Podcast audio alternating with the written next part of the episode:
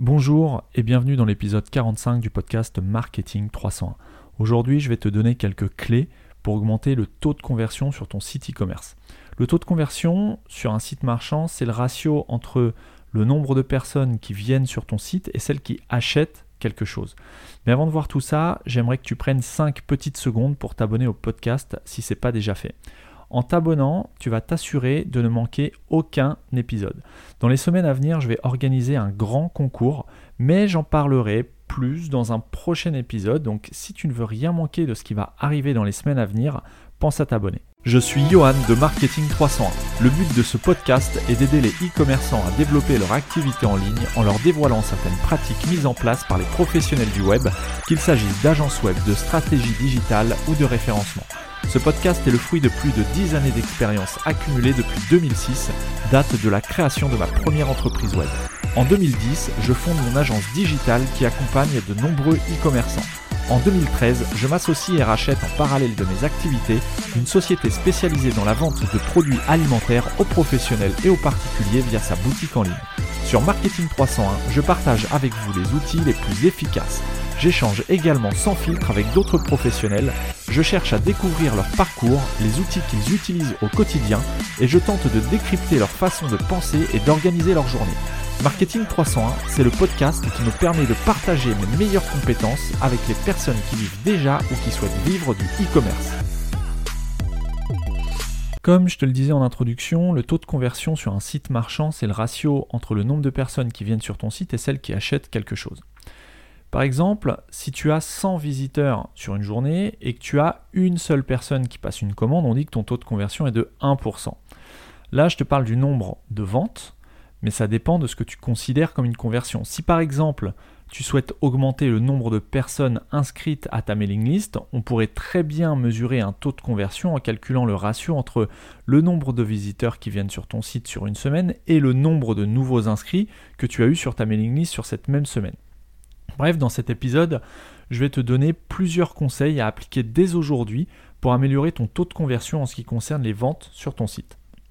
Le premier point sur lequel il va falloir t'attarder, c'est le thème graphique de ton site. Alors attention, je ne suis pas en train de te dire qu'il faut que tu achètes et que tu installes un joli thème.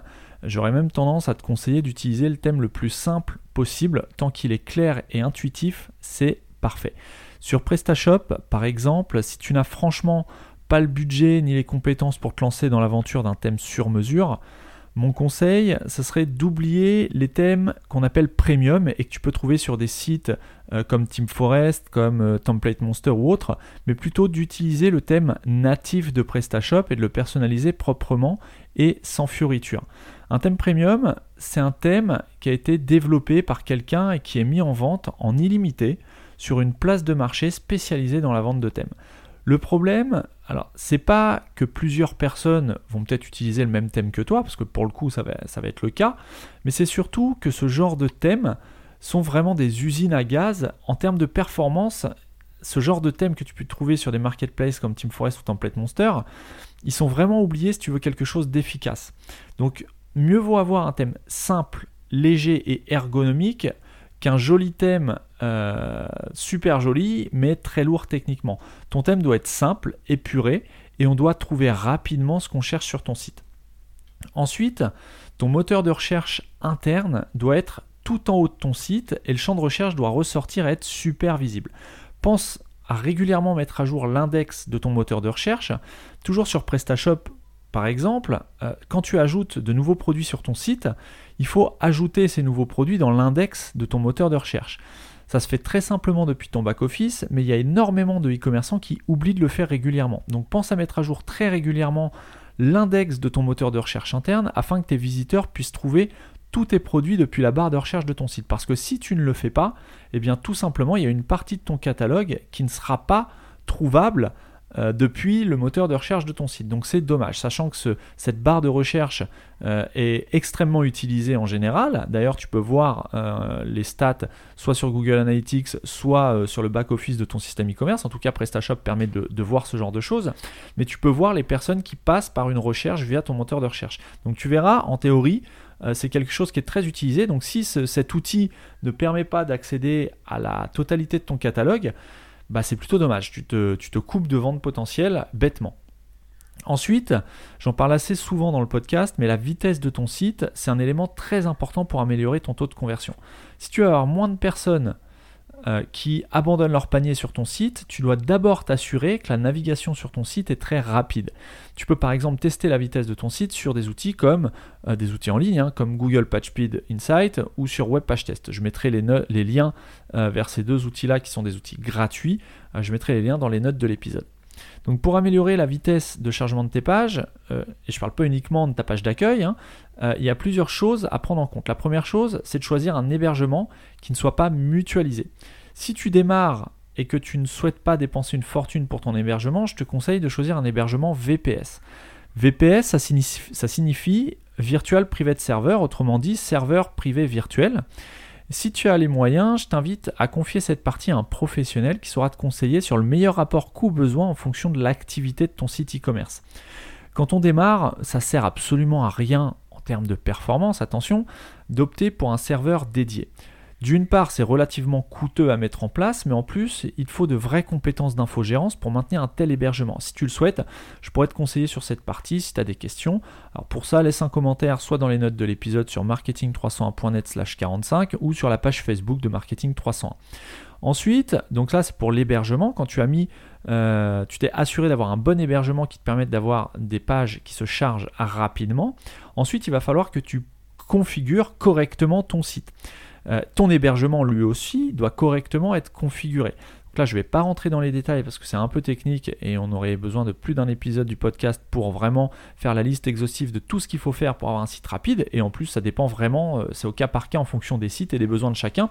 Mais en gros, tu dois avoir une configuration qui est correcte. Par exemple, si tu es sur PrestaShop, dans ton back-office, tu as certaines options qu'il faut activer dans l'onglet performance de ton back-office.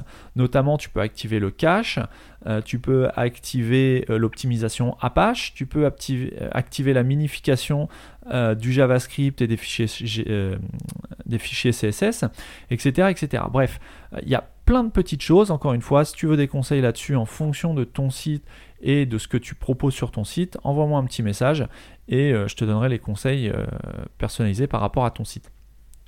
Ensuite, il va falloir que tu simplifies au maximum ton tunnel d'achat. Quand un visiteur ajoute un ou plusieurs produits dans son panier, à partir du moment où il rentre dans le récap du panier, dans le récapitulatif panier, il ne faut pas le distraire. Ne pas le distraire, ça veut dire qu'il va falloir que tu enlèves, par exemple, le menu du site, tes éventuelles bannières promotionnelles ou encore tes liens vers des contenus sur ton site, etc. etc. Le seul chemin que devrait suivre visiteur qui entre dans le tunnel de commande, c'est celui qui va l'amener vers l'étape suivante. En général, dans un tunnel d'achat, il y a quatre étapes. Le récapitulatif du panier, ensuite l'identification, donc là soit la personne a déjà un compte client auquel cas elle n'a qu'à s'identifier avec son login et son mot de passe, sinon il va falloir qu'elle s'inscrive. Ensuite, troisième étape, le choix, une fois qu'elle est identifiée, le choix du moyen de livraison. Et enfin, le choix du moyen de paiement. Là encore, il faut que ce soit le plus simple possible, donc évite de laisser trop de choix dans les moyens de paiement et de livraison notamment. Mon conseil, serait de proposer deux modes de livraison maximum et un seul mode de paiement. Évidemment, ce que je te donne là comme conseil, c'est à, adapter pardon, en fonction de ce que tu vends et de comment fonctionne ton site. Par exemple, pour la livraison, tu peux proposer une livraison en point relais et une livraison à domicile. Voilà, on est dans deux modes de paiement, on simplifie le choix à tes utilisateurs. Soit ils ne sont pas forcément disponibles chez eux, ils peuvent se faire livrer en point relais et aller retirer le produit, enfin leur colis quand ils le souhaitent, soit ils sont chez eux et là ils préfèrent une livraison à domicile. Et pour le moyen de paiement, sauf cas particulier, moi j'ai l'habitude de conseiller euh, de ne proposer que le moyen de paiement par carte bancaire. Alors là, Là, c'est vraiment en fonction de ce que tu vas proposer, puisque si bien évidemment tu proposes des produits qui coûtent plusieurs milliers d'euros, euh, proposer un paiement uniquement par carte bancaire, ça risque de poser des problèmes. Là, dans ce cas-là, je te conseillerais plutôt de ne proposer que le paiement par virement ou éventuellement par chèque. Mais voilà, le but, c'est pas de proposer uniquement de la CB, uniquement du PayPal ou uniquement du Stripe ou uniquement euh, euh, autre chose, c'est simplement de simplifier au maximum le choix, que la personne ne perde pas de temps à choisir euh, son, son, option, quoi, tout simplement. Le but, ce qu'elle veut, la personne qui passe commande sur ton site, c'est recevoir son produit chez elle. Maintenant, tu dois lui faire passer certaines étapes qu'on vient de voir, et tu dois simplifier ces étapes.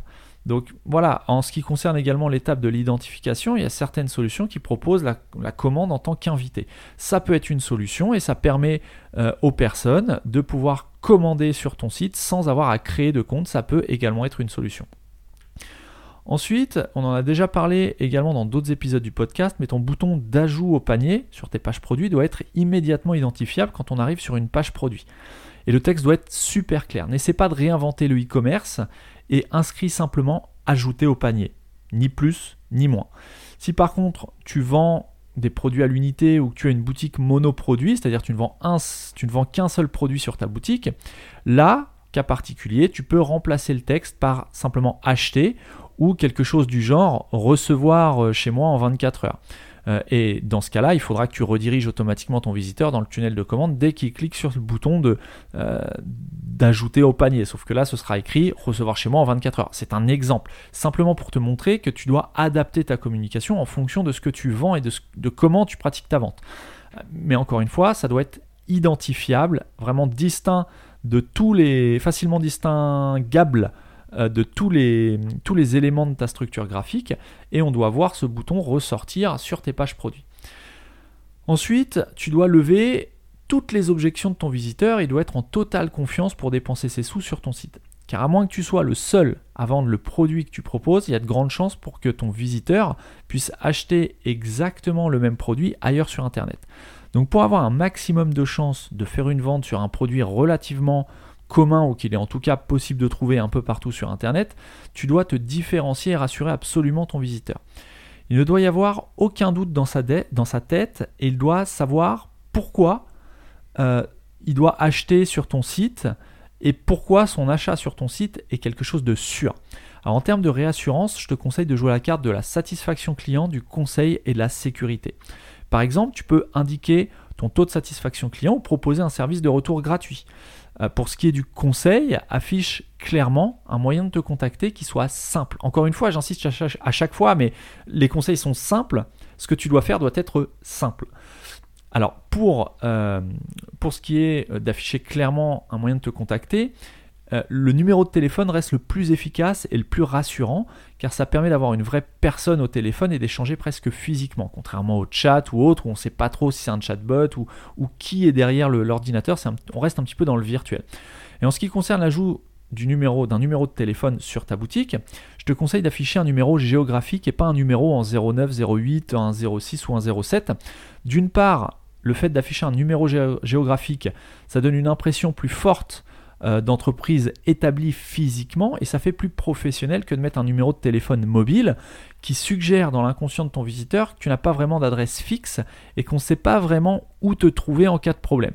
Alors c'est inconscient, mais c'est l'image que renvoie le mobile. La particularité d'un numéro mobile, c'est qu'on puisse être joignable euh, tout en étant mobile.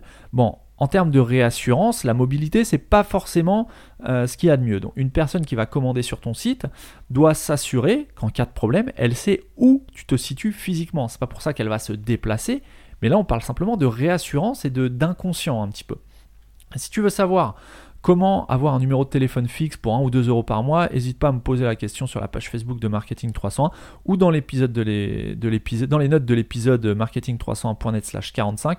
Je te donnerai 2-3 deux trois astuces pour avoir un numéro de téléphone vraiment pas cher. Là, on parle de euh, moi, j'en ai plusieurs des numéros fixes, mais ça doit me coûter 2 euros par mois par numéro. Donc, vous voyez, c'est vraiment pas grand chose, quoi, mais ça permet d'avoir un numéro géographique fixe en 02, 01, 03, 04, etc., etc.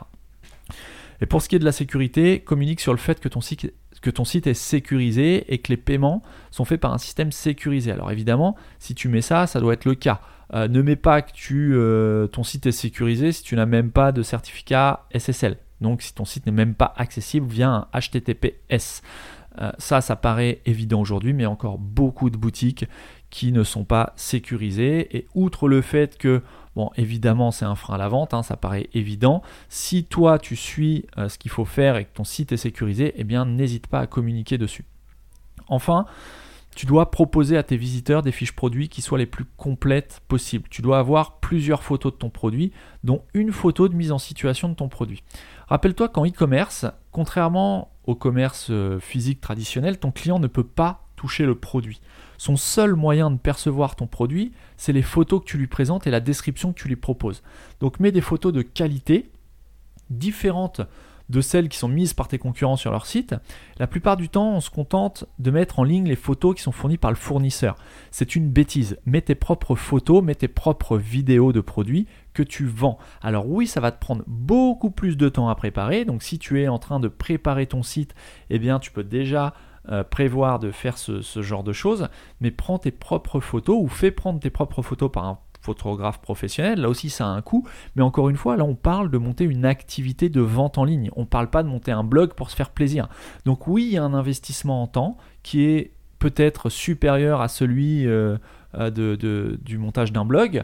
Euh, oui, il y a un investissement financier qui est tout aussi différent et plus important, mais encore une fois, on est dans le cadre de, de créer un site qui va générer, en tout cas à vocation, qui a vocation à générer du chiffre d'affaires, à générer de l'argent.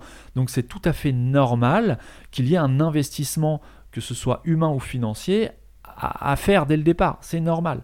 Maintenant, euh, évidemment, pour tout le monde, ça c'est la même chose pour tout le monde, l'argent ne poussant pas sur les arbres, évidemment, il faut minimiser ses dépenses, ou en tout cas, il faut les faire correctement. Mais il y a des points sur lesquels il ne faut pas transiger, ce sont la qualité des visuels en e-commerce et des descriptions. Justement, pour ce qui est des descriptions et des détails techniques, tu dois donner un maximum d'informations et tu dois afficher des avis clients si tu en as déjà reçu. Alors évidemment, si tu lances ta boutique, tu n'as peut-être pas encore d'avis clients, mais tu peux déjà commencer à aller voir ce qui se fait euh, sur les euh, fiches produits d'Amazon, sur les pages produits du site Amazon. En général, quand tu vas sur la page d'un produit sur Amazon, tu as toutes les réponses à toutes les questions qu'un client peut se poser. Tu as aussi plusieurs visuels. Eh bien, inspire-toi, ne reproduis pas exactement la même fiche qu'une fiche Amazon, mais inspire-toi du contenu qui est présent sur les fiches Amazon. C'est un très très bon exemple. Donc pour résumer, si tu viens de lancer ton site e-commerce euh, ou que tu es en train de le lancer, assure-toi d'avoir un thème qui soit soigné, simple et intuitif. Il faut que ce soit clair. Faut pas que ce soit euh, quelque chose de forcément très avancé euh, en termes graphiques. Faut simplement que ce soit clair et facile à utiliser pour ton visiteur. Euh, tu dois avoir un moteur de recherche qui soit bien visible en haut de ton site. Tu dois avoir un site qui soit rapide, un tunnel d'achat qui soit simple et épuré, c'est très important un bouton d'ajout au panier qui soit visible avec le texte correspondant comme on l'a vu en fonction de ton activité et de ce que tu vends. Tu dois rassurer tes visiteurs sur tous les points de questionnement possibles et tu dois t'assurer d'avoir des informations qui soient complètes sur les produits que tu vends. Une fois que tu t'es assuré de tout ça, la dernière étape consiste à faire un test d'achat réel sur ton site jusqu'au paiement. C'est très important. C'est-à-dire une fois que tu penses avoir tout fini, mets-toi dans la peau d'un client ou d'un visiteur en tout cas, va sur ton site, clique, recherche un produit euh, par différents moyens, soit en naviguant dans les catégories, soit en passant par ton moteur de recherche interne, ajoute au panier, crée-toi un compte, choisis un mode de livraison et paye. Tu dois te créer une première vente test pour t'assurer que ton tunnel fonctionne de A à Z. Avant de conclure, j'ai une faveur à te demander. Je sais que ça prend quelques secondes et que tu as peut-être les mains prises au moment où tu m'écoutes, mais si cet épisode t'a plu, s'il te plaît, pourrais-tu me laisser un petit commentaire, une note 5 étoiles sur iTunes ou Apple Podcast? C'est très important pour moi et ça permet de voir d'une part que tu es là, que je ne suis pas tout seul à parler derrière mon micro, même s'il y a déjà une communauté ici et là, ce qui est plutôt motivant, et en plus ça aide le podcast à être beaucoup plus visible, visible dans les, suggestions d'iTunes et d'Apple Podcast. De mon côté, je souhaite continuer à proposer l'accès à ce podcast de façon totalement gratuite et je n'ai pas créé de cagnotte particulière pour financer Marketing 301 comme on peut, on peut en voir parfois sur d'autres podcasts. C'est quelque chose que je finance moi-même, mais si tu le souhaites, il y a un moyen de m'aider. Si tu souhaites, tu peux partager cet épisode ou d'autres épisodes de Marketing 301 sur tes réseaux sociaux, ça m'aide énormément. Sur ce, je t'invite vraiment à mettre en place les conseils que je t'ai donnés aujourd'hui dans l'épisode. Je te souhaite une excellente semaine comme d'habitude et je te donne rendez-vous dès la semaine prochaine pour un nouvel épisode de Marketing 301.